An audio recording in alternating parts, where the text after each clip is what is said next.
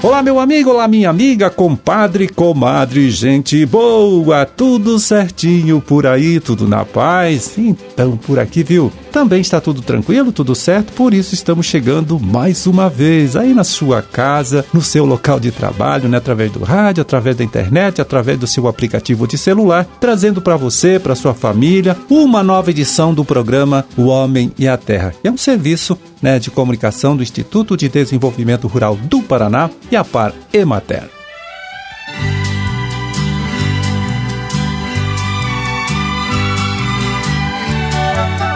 É aqui na produção e apresentação, mais uma vez, em Conversando com Você estou eu, Amarildo Alba, trabalhando com apoio, com ajuda importante ali do Gustavo Estela na sonoplastia. Hoje, né, 27 de dezembro de 2022, terça-feira, deixa eu ver aqui, terça-feira de lua nova e dia de São João Apóstolo.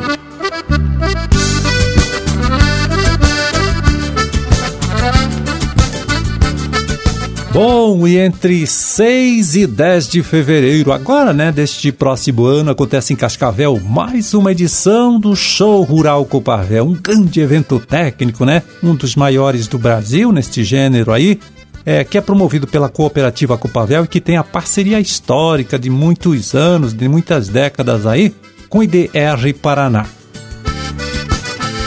Então, o nosso instituto, olha só, vai ocupar lá no Parque Tecnológico, onde acontece o show rural, uma área de um alqueire, né, 2,4 hectares, espaço que será utilizado então pela área de extensão rural, também de pesquisa aqui do IDR Paraná para mostrar né, alternativas tecnológicas diversas que podem ser adotadas pelos agricultores familiares aqui do nosso estado para melhorar o rendimento, né, melhorar o desempenho de suas atividades, do seu negócio lá na sua propriedade.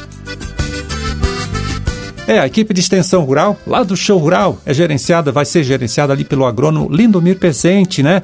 Também gerente regional de extensão rural do Instituto na região de Cascavel. Ele que agora chega aqui para explicar em detalhes para a gente, né? Tudo que você viu, você meu amigo, você minha amiga, poderá ver, poderá conferir lá na área então do IDR Paraná, dentro do show rural, né? Na área aí que é coordenada pelo Serviço de Extensão Rural. O enfoque maior do IDR é o agricultor pequeno, o agricultor familiar, né? Então nós temos as tecnologias lá de agregação de valor, que trabalha com a agroindústria, agroindústria familiar, derivados de leite, de carne, de vegetais, conservas, geleias é, e outros produtos. Também nós temos o artesanato, que é uma área representativa para divulgar o trabalho feito pelos artesãos aqui. Nós temos a área de olericultura, onde temos uma estufa com produção de tomate, pimentão e berinjela, onde nós estamos seguindo um protocolo de tomate orgânico, produção de tomate orgânico dentro da estufa, uma estufa nova que foi construída esse ano, é a primeira vez que estamos cultivando dentro da estufa. Aí nós temos a fruticultura com algumas espécies diferentes, né? abacaxi, uva, banana, maracujá, amora, amora preta. Temos a piscicultura esse ano com um tanque escavado, com peixe lá, né, para falar do manejo do peixe, do cuidado, do mercado, da forma de produção, do recurso natural da água, né? Nós estamos sempre com enfoque muito preocupado com os recursos naturais. A estufa, por exemplo, do IDR, ela tem um sistema de captação de água que faz uma reservação numa cisterna que o produtor pode reutilizar para irrigação ou outras finalidades essa água dada pela estufa. Então a gente tem um enfoque muito forte na questão dos recursos naturais, produzir com sustentabilidade. E continuando, nós temos também a área de pecuária de leite, né, onde tem um enfoque também da pecuária de corte, especialmente a raça Porunã do IDR dentro do show rural, a Vital, que é a vitrine tecnológica, é, onde nós trabalhamos a agroecologia, com muitos parceiros lá do IDR Paraná, um trabalho também bem interessante do ponto de vista da produção agroecológica ecológica, mais limpa, mais sustentável. E temos a área de grãos, grãos sustentáveis. É uma área muito importante para a região oeste do Paraná, onde trabalhamos manejo integrado de pragas, de doenças da soja, especialmente, né? Mas também o controle da cigarrinha do milho, é, o manejo de solos, porque é um trabalho muito forte e expressivo na região oeste do Paraná. Temos o turismo rural também, numa outra proposta é, nova, diferente esse ano, em uma outra área. Então a gente tem essas áreas aí todas, são cadeias que trabalhamos na região de Cascavel e no estado do Paraná. É, e o Lindomir também fala, viu, sobre o atendimento que será prestado lá ao produtor visitante e também as alternativas que ele tem para chegar até o evento. O agricultor do estado do Paraná pode se organizar com os seus sindicatos, com a sua prefeitura, né? pode procurar o IDR para se organizar para nos visitar, visitar o show rural e ver a importância desse evento. Nós queremos também relembrar que a recepção das caravanas já há alguns anos é feita em parceria com o IDR e a FETAEP, que é a Federação dos Trabalhadores da Agricultura do Estado do Paraná através dos sindicatos. Então, os sindicatos organizam nos seus municípios as caravanas e os agricultores se dirigem, onde eles são recebidos no primeiro momento, num espaço coletivo, e depois o produtor fica livre para visitar essas áreas que eu falei, e dentre outras áreas também de importância para cada agricultor. Ele fica livre para visitar, conhecer a tecnologia conforme o tamanho, conforme a sua vocação, conforme a sua região, conforme aquilo que ele precisa ou quer produzir na sua propriedade. É, você conferiu aí a participação do agrônomo Lindomir Pezente, gerente regional de extensão rural do IDR Paraná, em Cascavel, ele que falou das atrações né, que os técnicos da área de extensão rural aqui do nosso instituto vão apresentar né, para os visitantes da próxima edição do Show Rural Copavel, evento que acontece em Cascavel entre os dias 6 e 10 de fevereiro deste próximo ano.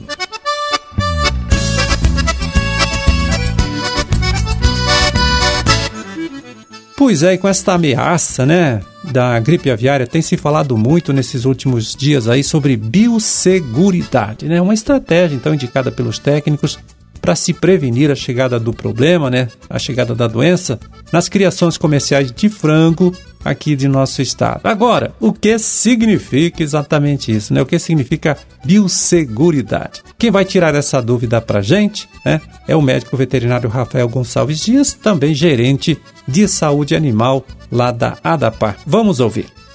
A biosseguridade é uma estruturação das propriedades para evitar a introdução de doenças. Né? Então, são medidas, processos e instalações físicas que o produtor tem feito nas propriedades rurais para proteger o, esse ativo, esse rebanho, essas, esses animais da introdução de doenças de alto impacto. Então, como exemplo de medidas de biosseguridade, são os arcos de desinfecção nos aviários, né, nas granjas, onde os veículos de ração, de carregamento das aves, eles passam nessa desinfecção antes de entrar na propriedade, cerca de isolamento, seja do aviário, da propriedade, telas protegendo os galpões dos aviários para proteger a entrada de aves silvestres dentro dos aviários. São medidas que a gente chama de biosseguridade e que são importantes na manutenção de status né, manutenção de entrada de doenças. Hoje a avicultura tem uma situação de biosseguridade adequada comparado com as outras cadeias. Né? A gente está agora trabalhando na biosseguridade da cadeia de suínos, que também tem doenças de alto impacto circulando em países vizinhos, né, em estados inclusive. E, por último aí a gente tem a cadeia de bovinos, de leite, de corte, onde os níveis de biosseguridade são menores, bem menores do que comparado a essas outras cadeias, mas em algum momento isso vai ter que ser feito também. Então a gente vem trabalhando junto com os produtores na questão da biosseguridade, que nada mais é do que medidas e procedimentos de prevenção e proteção dos animais.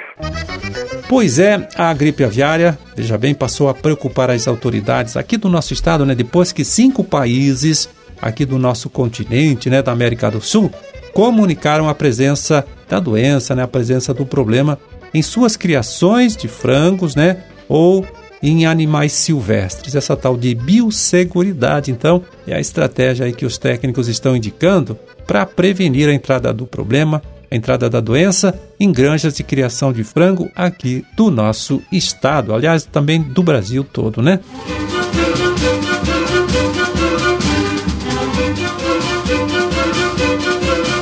Bom, por hoje está feito o carreto, vamos ficando por aqui, desejando, hein, a todos vocês aí uma ótima, uma excelente terça-feira e até amanhã, quando estaremos aqui de volta mais uma vez, falando com você, trazendo para você, trazendo para sua família uma nova edição do programa O Homem e a Terra. Forte abraço para todo mundo, fiquem com Deus e até lá.